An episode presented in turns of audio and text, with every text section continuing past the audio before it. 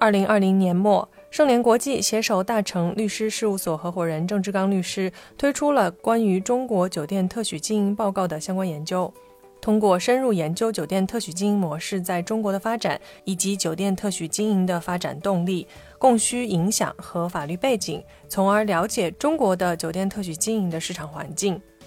在酒店管理模式中，通常分为管理经营以及特许经营的模式。管理经营在中国市场较为常见，即品牌同时也是酒店的日常管理者。特许经营的概念为日常管理者与品牌输出方为不同的两个主体。通常，特许经营模式下的管理方为酒店业主或者是第三方管理公司。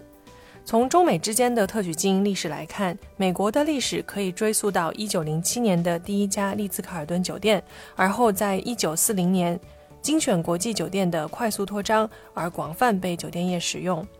假日酒店创始人凯蒙斯·威尔逊于1951年开始在美国建立了400家采用统一标准的汽车旅馆。这些标准现在在酒店行业被称为标准操作流程，从而进一步巩固了特许经营这一发展概念。中国酒店特许经营发展历史相对于美国来说，并没有非常清晰的轨迹。从1996年锦江酒店集团成立以来，中国的酒店业朝着经济型酒店的连锁加盟方式发展。随后，在2002年和2005年，另外两家酒店集团如家和华住酒店也分别成立，并迅速拓展了其特许经营模式。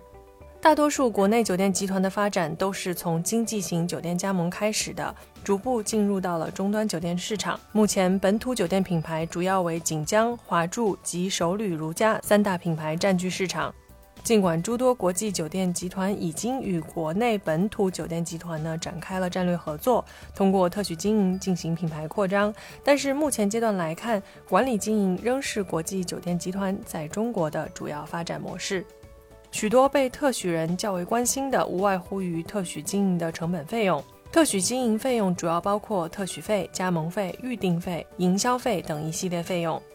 具体费用明细可以通过下载完整报告获取。从市场平均来看，通常被特许人将每年需要支付约百分之十三的客房收入，其中特许费的比例最高为百分之四点一左右。不同集团品牌通常采用不同的费用收取策略。有些品牌的加盟费门槛较低，但后续其他费用较高；而另一些则相反。例如，温德姆集团的加盟费相对较低，但特许费较高；洲际集团不对客房以外的收入收取特许费，且营销费用相对低于其他酒店集团，但是特许费所占客房收入的百分比相对较高。而凯悦、希尔顿和万豪集团通常会就餐饮和其他非客房收入收取一定比例的特许费。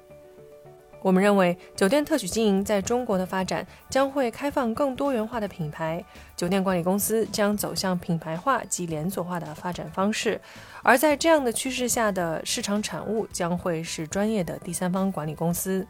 未来中国酒店行业的分工将更加清晰，可能会类似于专业机构持有的酒店资产一样，一个酒店将拥有品牌方、第三方管理公司、资产管理公司等更专注于其领域的专业公司。如果您希望了解更多关于酒店特许经营的内容，请前往我们的网站 www 点 aahmco 点 com 下载完整版报告。感谢收听本期内容。如果喜欢节目，请别忘了为主播分享一下。我是 Karen，我们下周见。